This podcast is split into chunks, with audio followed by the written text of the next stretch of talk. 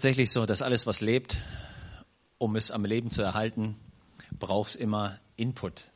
Deswegen isst du morgens, deswegen tankst du dein Auto und deswegen braucht eine Gemeinde Geld. Sonst können wir unsere Arbeit nicht weitermachen. Deswegen ist es großartig, wenn du tatsächlich es als Investment siehst. Heute Morgen gehen wir in unserer Elisa-Reihe weiter und mein Slogan ist für den Techniker wichtig, heißt, Gott will dir helfen, dass du dein Ziel erreichst. Es gibt ein großartiges Beispiel. Die Dame heißt Florence Chadwick, hat versucht am 4. Juli 1952 von der Insel Santa Catalina durch den Pazifischen Ozean zu schwimmen bis an die amerikanische Küste. Also so um die 40 Kilometer durch eiskaltes Wasser. Verrückter Gedanke. Sie hatte genug Beiboote, die sie gegen die Haie abgeschirmt hat und die Frau schwamm, Kilometer für Kilometer. Irgendwann war ihr Körper so durchgefroren, dass sie den Leuten, ihren Betreuern Bescheid gesagt hat, ihrem Trainer gesagt hat, hey, es geht einfach nicht mehr. Und die haben sie angefeuert und gesagt, hey, du schaffst es, es ist nicht mehr weit, du kriegst es geregelt, komm, letzter Einsatz. Und sie hat gesagt, Leute, holt mich aus dem Wasser, sonst gehe ich hier unter. Der Rekordversuch wurde abgebrochen. Nebel war aufgezogen. Man hat sie nachher gefragt und gesagt, hey, du hast es fast geschafft. Sie war 800 Meter vom Ufer entfernt.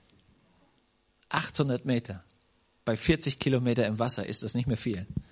Und man hat sie gefragt, warum hast du die letzten Meter nicht geschafft? Und sie sagt ganz simpel, der Nebel hat mir die Sicht versperrt, ich habe das Ufer, ich habe das Ende nicht mehr gesehen. Und als ich das Ziel aus dem Auge verloren habe, ging meine Kraft raus. Und ich dachte, was für ein Bild. Sie hat das Jahre später nochmal gemacht, hat es dann auch geschafft. Aber ich dachte, was für ein Punkt in deinem Leben. Was passiert, wenn du dein Ziel aus den Augen verlierst? Was passiert, wenn du deine Vision verlierst? Was passiert, wenn du deinen Traum verlierst? Was passiert, wenn du deinen Traum für deine Nachfolger als Christ verlierst? Was passiert, wenn du deinen Traum für deine Ehe verlierst, für deine Familie, für wo auch immer deine Berufung steckt? Du gibst auf und bist vielleicht knapp vor dem Durchbruch. Vielleicht ist das Ziel in greifbarer Nähe und du verpasst es. Aus was für Gründen auch immer, weil du am Ende nicht dran glaubst, dass du es erreichen kannst. Und Gott hat einen, hat einen Plan für jeden von uns. Er hat einen Plan für unsere Gemeinde, er hat einen Plan für dich, er hat einen Plan für das Leben, das wir leben sollen. Und er wünscht sich so sehr, dass du daran glaubst, dass Gott ein einziges Ziel hat, nämlich dich an, bis ans Ende, bis zu deiner Berufung, bis zum Durchbruch deiner Begabung, deiner Verheißung, das, was du träumst, um es durchzubringen. Und ich wünsche dir das so heute Morgen, dass du hörst, wie Gott zu dir redet und sagt, ey, bleib dran, halt durch, gib nicht auf. Dass du das entdeckst, was ich Briefmarkenmentalität nenne. Weißt du, was eine Briefmarke besser kann als du? Sie klebt so lange, bis das Ziel erreicht ist. Das ist das Coole an einer Briefmarke, ja. Das kann fast jeder. Aber die Briefmarke hat's drauf. Sie bleibt einfach dran, bis das Ziel erreicht ist. Und ich glaube, das ist ein Stück Mentalität, die wir wieder für uns entdecken müssen. Weil eines der häufigsten Worte, die ich höre und die mich oft treffen als Pastor ist, wenn Leute ihre Lebensgeschichte erzählen und dann sagen, wissen Sie, ich, ich hätte beinahe hätte ich's geschafft. Die Wahrheit ist, für beinahe kannst du dir gar nichts kaufen. Frag mal jemanden, der sein Studium fast fertig hatte und sagt, ich hätte beinahe mein Studium geschafft. Ja, super. Ich hätte, ich hätte beinahe das Ziel erreicht. Ja, Halleluja. Ich wäre beinahe verheiratet gewesen. Wie viel kannst du dir für beinahe kaufen? Gar nichts. Es gibt in der Physik ein großartiges Beispiel, das ich im Kopf behalten habe, als ich dieses Thema angegangen bin. Wir alle wissen, bei 99 Grad ist es ziemlich heiß. Stimmt? Aber wann verändert sich der Aggregatzustand? Bei 100 Grad. Da verwandelt sich Wasser in Wasserdampf. Und das haben irgendwann die Spezies begriffen und wussten, mit Wasserdampf kannst du richtig Maschinen antreiben. Es ist bloß ein Grad. Ein Grad mehr, aber dieser eine Grad verändert alles. Manchmal ist es genau dieser eine kleine Schritt, dieser eine kleine Moment, diese kleine, dieser kleine Investment mehr, das die Sache zum Laufen bringt. Wie schade, wenn du nur bei 99 bleibst und den eigentlichen Durchbruch nie siehst.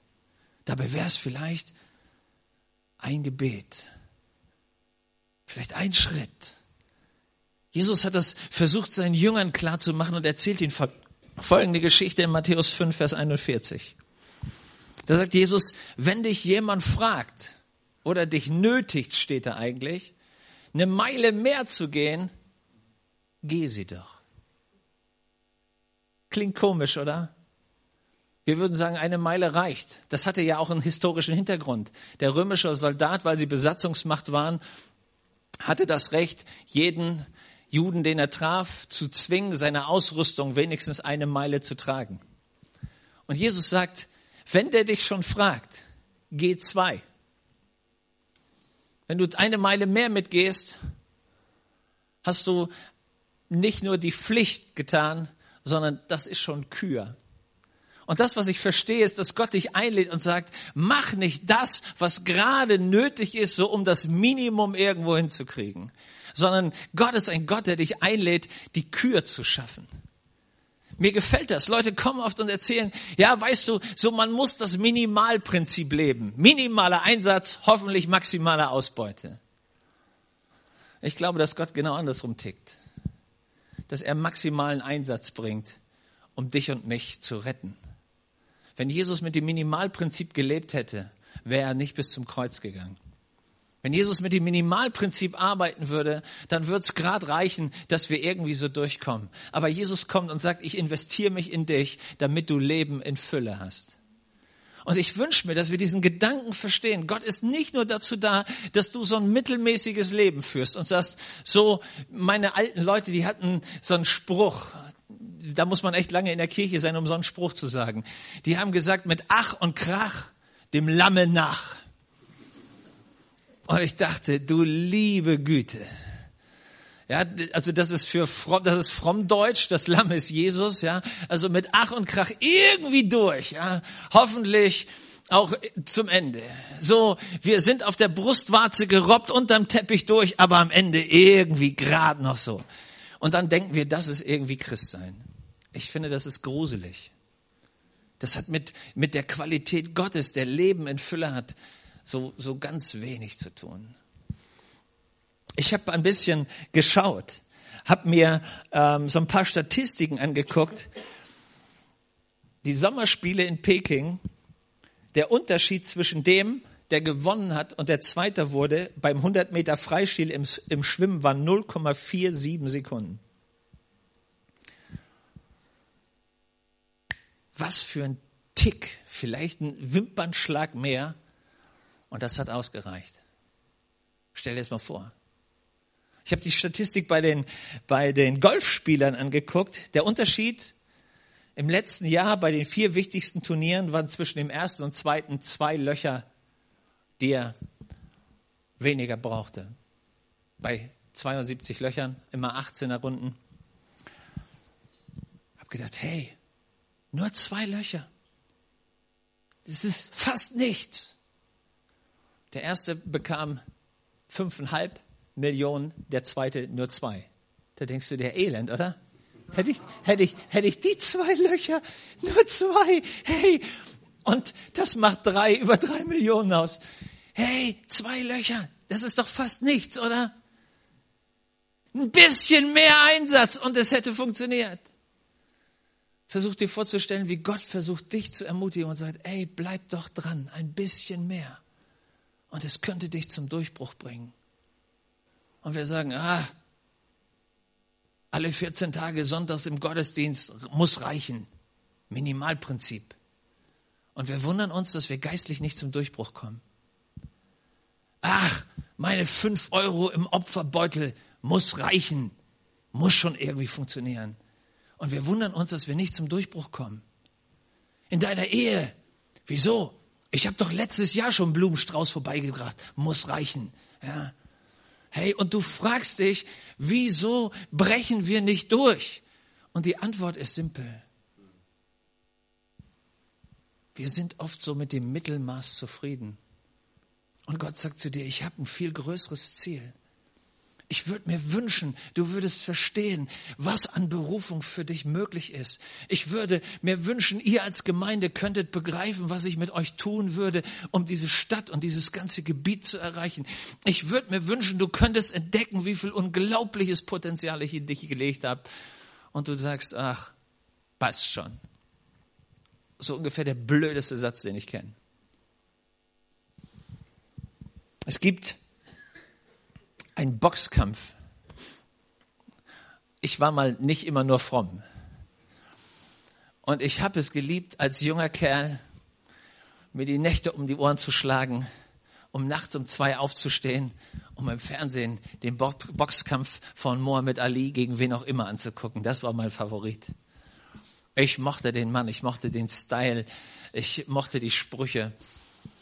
Und ich saß vorm Fernsehen und es lief der Boxkampf gegen seinen Erzkämpfer, seinen, seinen Special Fighter gegen Joe Frazier. Und es ist die zehnte Runde und du siehst, Joe Frazier begann zuzuschwellen, der sah schon fast nichts mehr. Mohammed Ali keuchte wie eine Lokomotive und hatte schon keine Luft mehr. Und im Nachhinein wurde erklärt, was passierte. Nach der zehnten Runde war Mohammed Ali so fertig, dass er gesagt hat, Trainer, wirf das Handtuch, mach irgendwas, ich sterb hier, ich kann nicht mehr aufstehen. Und sein Trainer sagt zu ihm, hey, du musst nur ein bisschen länger durchhalten als Joe, du musst nur ein bisschen länger durchhalten als Joe. Und wer die Geschichte kennt, am Ende 14. Runde, bevor Mohammed Ali aufsteht und er sagt, ich wusste, ich sterb, wenn ich nochmal aufstehe und nochmal in den Ring gehe, fliegt von der anderen Seite das weiße Handtuch die Augen von Joe Frazier waren zugeschwollen, den Mann wieder in den Ring zu schicken, wäre das Todesurteil gewesen. Die Truppe gab auf und sein Trainer rief ihm ins Ohr, du hast durchgehalten. Halbe Minute länger als Joe. Hey, was wäre, wenn du manchmal nur eine halbe Minute länger dranbleiben müsstest? Was wäre, wenn dein Gebet einfach nicht hätte aufhören sollen. Was wäre, wenn in der unsichtbaren Welt der Durchbruch schon vor der Tür stand und du hast es weggeworfen, weil du dir nicht vorstellen konntest, dass Gott dich wirklich bis zum Sieg durchbringt?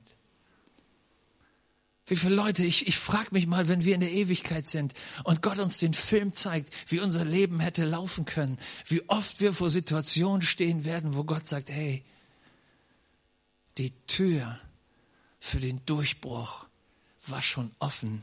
Du bist bloß nicht durchgegangen. Du konntest dir nicht vorstellen, dass ich mit dir diesen letzten Meter gehe. Und du hast deine Berufung hingeworfen. Du hast vielleicht sogar die Berufung der Gemeinde aufs Spiel gesetzt, weil du nicht glauben konntest, dass Gott wirklich Erweckung schaffen würde. Was wäre gewesen, wenn du diesen, diesen Schritt mehr gegangen wärst? Dieses Investment mehr in die Gemeinde eingebracht hättest, vielleicht von deiner alten menschlich-fleischlichen Bequemlichkeit ein Stück abgeschnitten hättest, um zu sagen, Gott, für dich das Beste und nicht nur das Mittelmaß. Ich bin bei unserer Elisa-Geschichte und du fragst dich, hey, jetzt bin ich gespannt, wie der auf Elisa kommt. Ja, Spannungsbogen geschlagen. Zweiter Könige 13 fast am Ende des Lebens dieses großartigen Propheten kommt sein König zu ihm. Elisa liegt im Sterben. Er liegt auf dem Sterbebett. Der König, noch relativ jung, kommt vorbei und sagt zu ihm, die Feinde, die Aramäer stehen vor der Tür. Und wir haben null Plan und null Chance. Die machen uns platt. Wir sind ohne Möglichkeit, uns dagegen zu wehren. Und der alte Prophet auf dem Sterbelager sagt zu ihm, öffne das Fenster nach Osten. Und so heißt es ab Vers 16, und Elisa legte seine Hand auf die des Königs. Und der König öffnete das Fenster und Elisa sprach, nimm die Pfeile und schieß. Und er rief, ein Pfeil des Sieges vom Herrn, ein Pfeil des Sieges gegen Aram. Du wirst sie schlagen, bis sie aufgerieben sind. Die Symbolik ist relativ simpel. Der Pfeil steht für einen Sieg gegen diese Übermacht. Pro Pfeil ein Sieg. Gott gibt ihm eine Riesenverheißung und sagt, hey, ich habe genug Pfeile, ich habe genug Siege, der Feind wird total aufgerieben, du musst dir für deine Zukunft keine Sorgen mehr machen. Ich bin ein Gott, der will, dass du gewinnst. Ich bin ein Gott, der auf deiner Seite ist. Ich will, dass du das Ziel erreichst, dass du ein guter König bist, dass du das Volk in die Freiheit führst. Ich bin auf deiner Seite. Nimm die Pfeile. Ich liebe das, wenn Gott uns eine gute Verheißung gibt, stimmt's? So wie er dir eine gibt und sagt, ich bin mit dir. Ja, wenn du bei mir bleibst, ich werde dich bis ans Ziel bringen. Ich nehme nicht nur dein Leben in die Hand, ich vergebe dir nicht nur die Schuld, ich nehme nicht nur deine Sünde, ich führe dich durch, ich mache dich zum Licht dieser Welt, ich gebe dir eine Berufung, ich gebe dir meinen Heiligen Geist. Mit mir kannst du wirklich die Mauer überwinden. Ihr könnt die Pforten der Hölle auseinanderlegen, sie werden euch nicht schaden. Ich komme und wir schaffen einen Durchbruch. Und wir hören diese Verheißung alle und denken, jupp, nett, Halleluja. Gell, schön ein Kind Gottes zu sein und in der guten Gemeinde zu sitzen. Der Lobpreis ist ordentlich, der Pastor taugt was. Alles ist super. Soll ich dir was sagen? Diese ganzen Verheißungen Gottes kannst du dir letztlich wie Gel in die Haare schmieren. Die helfen dir kein bisschen. Das sind alles nette Worte. So wie alles, was Gott sagt, unglaublich nett ist. Das verändert dein Leben kein Stück. Was muss dazukommen? Und jetzt kommt der Punkt. Der Prophet sagt zu diesem König, nimm die Pfeile. Es nützt nichts, dass du weißt, es gibt tolle Verheißungen Gottes, die nützen dir für dein Leben relativ wenig, wenn du sie nicht nimmst. Und jetzt kommt der zweite Punkt. Und als er die Pfeile, die Pfeile nahm, sprach er zum König, jetzt nimm die Pfeile, schlag damit auf den Boden. Auf Deutsch, wenn Gott dir Verheißungen für Siege in deinem Leben gegeben hat, musst du diese Verheißung nehmen und dann musst du beginnen, diese Pfeile, diese Verheißung Gottes in dein Leben reinzurammen und zu sagen, ich glaube, dass Gott mit mir ist. Bam! Ich glaube, dass Gott will, dass ich eine von ihm gesegnete Ehe führe. Bam! Ich glaube, dass Gott will, dass ich für meine Kinder bete, dass sie durchbrechen. Bam! Ich glaube, dass Gott will, dass unsere Gemeinde wirklich Licht in der Stadt sein soll. Deswegen machen wir Kinderspielplatz. Bam! Wir wir glauben, dass Gott will, dass wir Jugendliche erreichen. Deswegen stellen wir jemand ein, der Jugendarbeit macht. Bam! Wir glauben, dass Gott will, dass Lobpreis und Herrlichkeit Gottes das Land wieder erfüllt. Bam! Deswegen nehmen wir unser Geld in die Hand und kaufen uns jemanden, der Lobpreis machen kann, vielleicht besser als wir. Wir nehmen das in die Hand und schlagen es drauf und sagen, Gott, wir wollen in diesen Bereichen den Sieg. Und dafür sind wir bereit, unsere ganze Kraft einzusetzen. Leute, das ist der Punkt, wo du den Pfeil nimmst und ihn auf die Erde hauen musst. Es bleibt nichts anderes übrig, als dass du die Verheißung nimmst und sie auf diese Erde bringst. Das ist das Bild.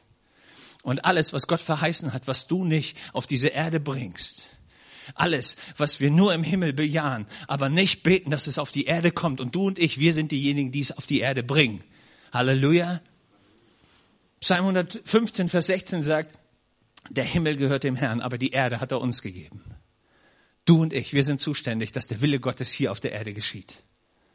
Jesus sitzt im Himmel, der Vater sitzt auch im Himmel. Der Heilige Geist ist gekommen, um uns Jesus zu verklären, aber die, die auf der Erde sind, um den Willen Gottes umzusetzen, sind wir. Und wenn wir es nicht umsetzen, ist die ehrliche Wahrheit, setzt es niemand um. Und wir können noch 20 Jahre beten, oh Heiland, öffne den Himmel. Und der Herr sagt, Mann, der ist die ganze Zeit schon auf. Herr, es wäre cool, wenn du irgendwas machen würdest. Und der Herr sagt, ey Jungs, ich bin nicht das Problem, ihr seid das Problem. Weil was wir nicht umsetzen, passiert einfach nicht. Stimmt's? Du kannst dich lange in dein Wohnzimmer setzen und sagen, es wäre cool, Heiland, wenn du das hier aufräumen würdest. Und dann betest du, dass irgendwann die Engel kommen und dann siehst du, wie die Terrassentür sich von alleine öffnet 25 Mann in weiß gekleidet und die Kolonne wischt den Kram, stimmt's? Und nachdem sie da sind, da verabschieden sie sich und du denkst, coole Nummer, schön ein Christ zu sein, der Heiland macht die Sachen. Wer von euch hat das schon erlebt? Genau, blöder Kram. Leute, das war der Punkt. Wenn du willst, dass Gott Durchbrüche schafft, in welchem Bereich auch immer, musst du seine Verheißungen, die Pfeile in die Hand nehmen und es auf die Erde bringen und so lange draufschlagen, bis es sich realisiert. Das ist der Punkt. Es ist super zu beten. Gott, es wäre so schön, wenn die Kinder in unseren Schulen alle Christen wären. Das ist wahr. Clever wäre, wenn vorher mal einer hingeht, weil der Glaube kommt aus der Predigt. Stimmt? Ist großartig, wenn du betest, Gott, ich möchte, dass meine ganze Stadtteil zum Glauben kommt. Es wäre cool, wenn du anfängst, jedes einzelne Haushalt mal anzuklingeln und ihn zum Kaffee einzuladen. Vielleicht wäre das der erste Schritt. Aber Leute, bitte, hören wir auf, blödsinnige Gebete zu beten, wenn wir sie nicht in die Hand nehmen, um sie auf der Erde zu realisieren. Das ist der Punkt. Was passiert, als der König diese Pfeile nimmt und er nimmt sie und schlägt dreimal auf die Erde? Oh, kannst du sagen, ja, immerhin wenigstens dreimal, gell? Also nicht, nicht gar nichts. Und ich dachte, es ist, es ist so unglaublich typisch, oder? Dreimal. Passt schon. Der Prophet, der Mann Gottes, sagt zu ihm, da wurde der Mann Gottes zornig und sprach, hättest du doch fünf oder sechsmal geschlagen, so hättest du die Aramäer geschlagen und sie aufgerieben, aber so wirst du nur dreimal gewinnen. Versteht ihr das? Er sagt zu ihm, ey, ich hatte dir von Gott her den gesamten Sieg in die Hand gegeben. Du hättest alles aufreiben können. Du hättest dich nie mehr um das Problem kümmern müssen. Es wäre für alle Zeiten erledigt gewesen. Und jetzt hast du bloß dreimal Sieg. Und das andere Mal wird der Feind kommen und dich platthauen. Und ich dachte, was für ein Jammer. Alle Chancen in der Hand, alle Segnungen Gottes, alle, alle Willensbekundungen Gottes, dich zu segnen und dich durchzubringen und du nimmst bloß drei. Überleg, wie viel Segnung Gottes du im Leben wirklich genommen hast und realisierst, dass sie sich in deinem Alltag tatsächlich niederschlagen. Und wie viele hast du durchlaufen lassen, weil passt schon, geht auch so irgendwie. Wie unglaublich schade. Wie unglaublich unter dem eigentlichen Niveau, das Gott für dich hatte. So unglaublich schmerzlich für Gott zu gucken, wenn seine Kinder so unter ihrem Niveau leben. Und Gott sagt, Mann, was, ich, ich habe dich dazu bestimmt, ein Königskind zu sein. Wieso lebst du wie ein Bettler? Ich habe dich dazu bestimmt, dass du lernen sollst, im Leben zu herrschen. Wieso wirst du von so vielen Dingen beherrscht und lebst nicht in der Freiheit? Und Gott leidet an seinem Volk. Und ehrlicherweise, wenn Gott an uns leidet, leidet die Welt auch an uns, weil wir sind nicht das eigentliche Licht, das wir sein könnten. Und Gott wünscht sich das und sagt, hey, nimm doch die Pfeile, schlag sie doch auf die Erde, hol doch runter an Segen, ich hab's dir doch gegeben. Was lernen wir im Vater unser zu beten? Was ist das Gebet, das wir beten? Dein Wille geschehe wie im Himmel. Aber wie geht's weiter? So auf Erden das ist der Punkt Gottes. Gott will, dass es sich auf der Erde manifestiert. Ihr lieben Freunde, die Welt hat recht, wenn sie über uns lacht und sagt, ey, diese Christen, das sind Spinner. Die träumen immer von irgendeinem Himmel. Sie haben in dem Fall recht, weil der Job Gottes, den er uns in die Hand gegeben hat, ist, den Himmel wieder auf die Erde zu bringen. Damit die Menschen sehen, es gibt einen auferstandenen Gott, es gibt einen, der immer noch Wunder tut, und es gibt immer noch den Herrn, der eigentlich die Welt bestimmt. Das sehen sie nur durch dich und mich.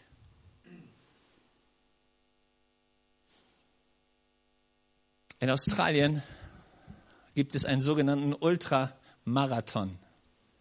Da laufen die von Melbourne nach Sydney, einmal über den Kontinent, 1000 Meilen. Richtig coole Nummer. Also für die, die wirklich unter, zu Fuß unterwegs sein wollen. Weiß nicht, was so dein Hobby ist. 1982 steht diese Elitetruppe von Läufern kurz vor dem Startpunkt. Das Fernsehen ist da. Alle Leute in Australien, das ist das Ereignis, wollen gucken, wie jetzt hier diese wirklich absolut heißen Typen ihren Lauf starten. Und während die Kamera rumschwenkt, steht da ein älterer Herr in so einer abgetragenen Soldatenuniform und hat so komische Stiefel an den Füßen, so eine Mischung zwischen Gummistiefel und was auch immer. Und der steht bei diesen Läufern. Und einer, der, der die Leute interviewt mit seinem Kameramann, geht zu dem alten Mann hin und sagt, ähm, was machen Sie denn hier? Oh, sagt er, ich habe mir überlegt, ich laufe hier mit. Und die Leute schauen ihn an und sagen, Entschuldigung, ähm, wie alt sind Sie? 61. Und sie laufen mit. Jopp, sagt er, wissen Sie, ich habe da so eine riesen Schafsfarm und die laufen da jedes Mal bei mir vorbei. Und meine Mutter hat gesagt, hör mal, da kannst du auch mal mitlaufen. Der Reporter fragt ihn, sagt, wie alt ist denn die Mutter? 81. Cliff Young, so heißt der ältere Herr, Schafzüchter seines Faches, läuft tatsächlich mit, weil die Leute sagen, ach komm, lass dem Opa seinen Traum einmal. Der Startschuss fällt, die Truppe bewegt sich und natürlich die ersten, ersten 100 Meter, die Truppe rennt und der alte Mann schlappt hinterher. Und der Reporter sagt folgenden Satz, der in die Geschichte eingeht. Hier sehen Sie den Traum eines alten Mannes, der vermutlich seine Mitläufer das letzte Mal gesehen hat. Der sollte Recht behalten, der Mann. Die laufen, die Ultramarathonläufer. Und am Ende des Tages wissen Sie, man braucht eine Stunde Massage, damit man diese Schmerzen aus den Muskeln wieder rauskriegt. Und dann braucht man fünf Stunden Schlaf, damit der Körper sich einigermaßen regenerieren kann, damit man weiterläuft. Das hat dummerweise Cliff Young niemand erklärt. Der läuft einfach die Nacht durch. Und als diese Superrenner am Morgen aufwachen, hören sie, dass der Kerl schon meilenweit vor ihnen ist.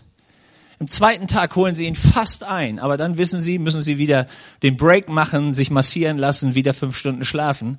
Wie gesagt, Cliff Young haben sie das nicht erklärt. Der läuft die Nacht einfach weiter. Um die Geschichte kurz zu machen, der Mann gewinnt den Ultramarathon quer durch Australien mit eineinhalb Tagen Vorsprung.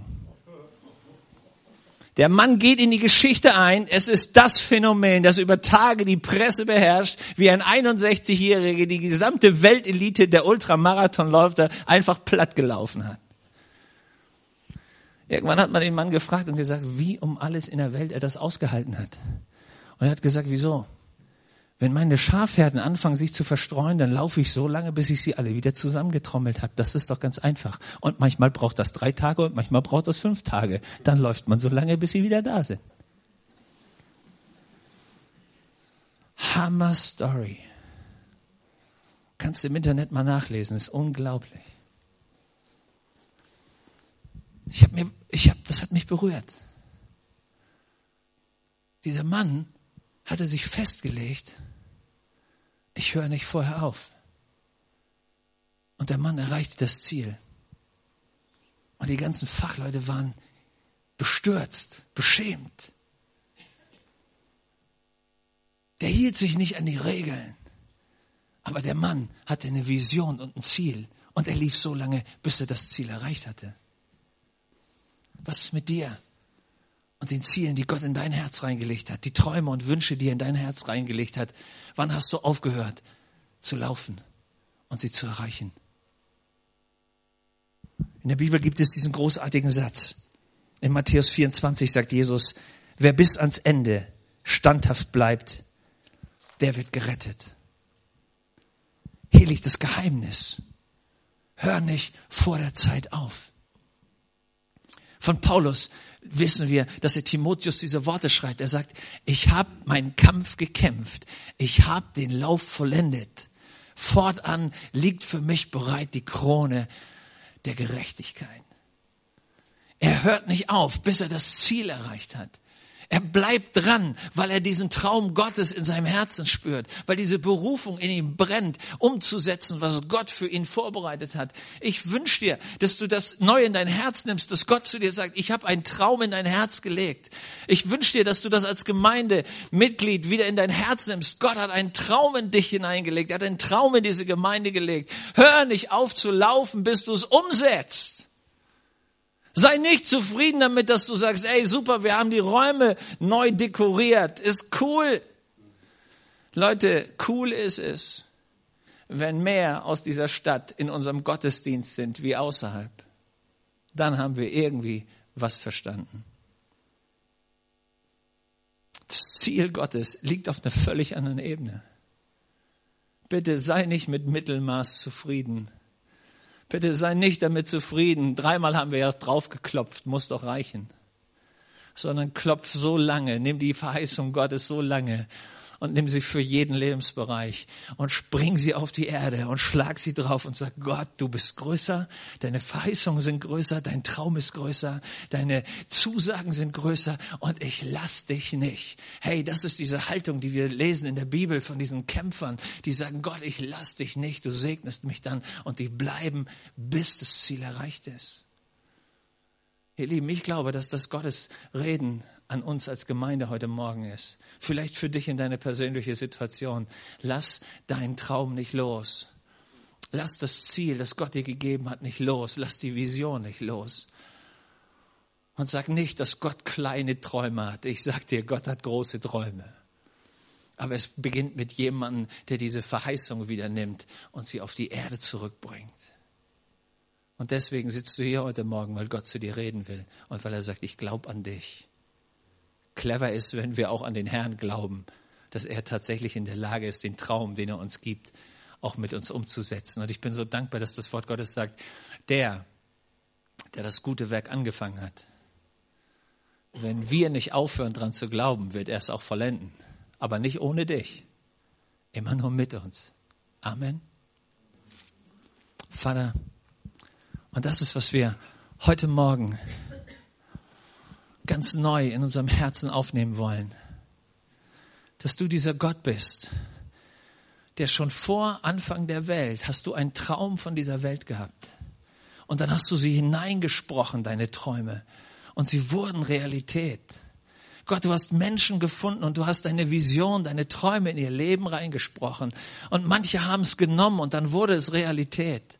Gott, heute Morgen kommst du mit deinem Heiligen Geist und mahnst uns neu deine Träume nicht loszulassen.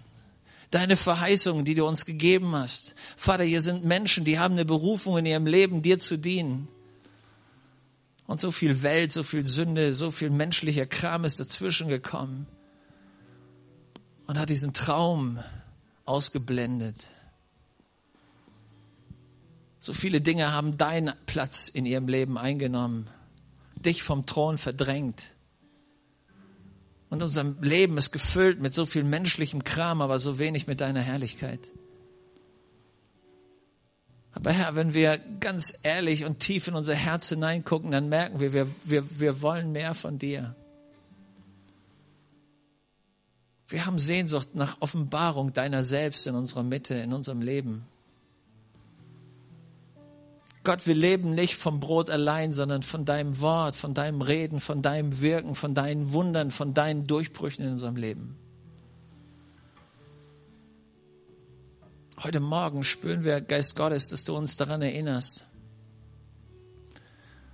Aber uns auch die Bedingungen zeigst, die wir erfüllen können, indem wir zupacken. Dein Wort nicht einfach nur Wort Gottes sein lassen, sondern dass es wirklich in unser Herz reinsprechen darf, dass du uns packen darfst, dass du uns verändern darfst, dass du uns ermahnen und erneuern darfst, dass du dieses Feuer in uns wieder anzünden darfst. Herr, dass du deinen Traum in unserem Leben zur Umsetzung bringen kannst. Vater, und ich danke dir, dass du mit Jesus uns nicht einen halben Sieg gegeben hast, Jesus, ich danke dir, dass du auf Golgatha dort am Kreuz nicht gesagt hast, die Hälfte ist vollbracht, sondern du hast alles vollbracht und du lehrst uns, dass wir Überwinder sein dürfen, diesen Sieg nehmen dürfen, um ihn in jeden Bereich unseres Lebens zu bringen. Ich bete für Menschen, die diesen Sieg in ihrer Ehe brauchen, die diesen Sieg in ihrem in ihren Finanzen brauchen, die diesen Sieg in ihrem Körper brauchen, an Heilung, an Wiederherstellung. Ich bete für Menschen, die diesen Sieg in ihrer Familie brauchen, ich bete, dass Gott, wo Menschen eine Berufung hatten und diesen Sieg in ihrer Berufung neu brauchen. Ich bete, dass Jesus, dass dieser Sieg über deine Gemeinde hier kommt, über jeden Bereich dieser Gemeinde. Dank dir für all das, was an Aufbruch da ist. Aber Gott, wir brauchen mehr von deiner Herrlichkeit. Wir glauben, dass du noch lange nicht am Ende bist. Herr, und wir wollen dich bitten um diese Entschlossenheit, deine Verheißung wieder zu packen und sie auf die Erde zu bringen. Und nicht zu sagen, wir sind mit ein bisschen zufrieden, sondern Herr, wenn du die Fülle hast, dann wollen wir die Fülle an Segen auch sehen. Nimm uns, Herr. Entzünde uns neu. Komm mit diesem Geist der Kühnheit und der Kraft auf uns. Ich ehre dich dafür, dass du, der du das gute Werk angefangen hast, es auch mit uns durchbringst. Halleluja. Amen.